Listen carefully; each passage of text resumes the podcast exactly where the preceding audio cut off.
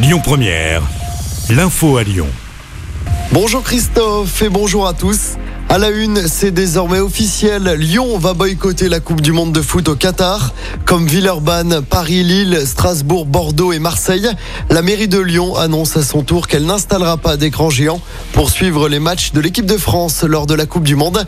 Cette décision de réaliser le mondial au Qatar est un contresens historique. Ne pas en faire la promotion est une réponse, a indiqué Grégory Doucet, le maire de Lyon. Le masque va-t-il faire son retour dans les transports à Lyon et dans toute la France?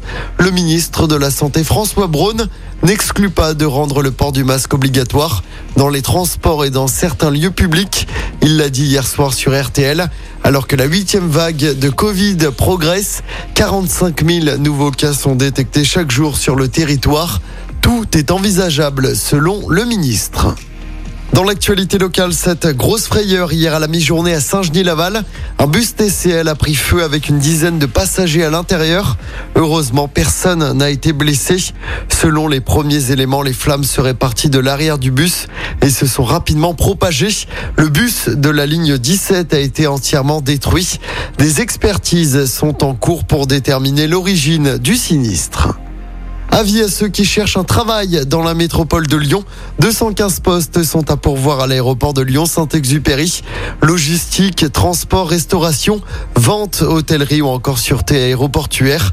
23 entreprises sont présentes tout à l'heure pour recruter.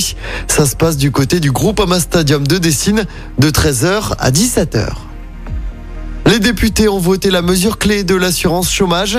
Elle permet de moduler la durée de l'indemnisation en fonction de la conjoncture économique. La gauche et le RN ont voté contre. L'examen du texte se poursuit à l'Assemblée nationale. Le projet de loi arrivera au Sénat à la fin du mois. On passe au sport en football. L'Olympique de Marseille gagne enfin en Ligue des Champions. Première victoire de la saison hier soir. Les Marseillais ont largement battu le Sporting Portugal 4 buts à 1 au stade Vélodrome. Au classement, Marseille reste dernier de son groupe, mais avec seulement un petit point de la deuxième place.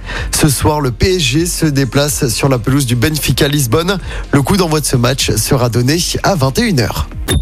Écoutez votre radio Lyon Première en direct sur l'application Lyon Première, lyonpremière.fr et bien sûr à Lyon sur 90.2 FM et en DAB+.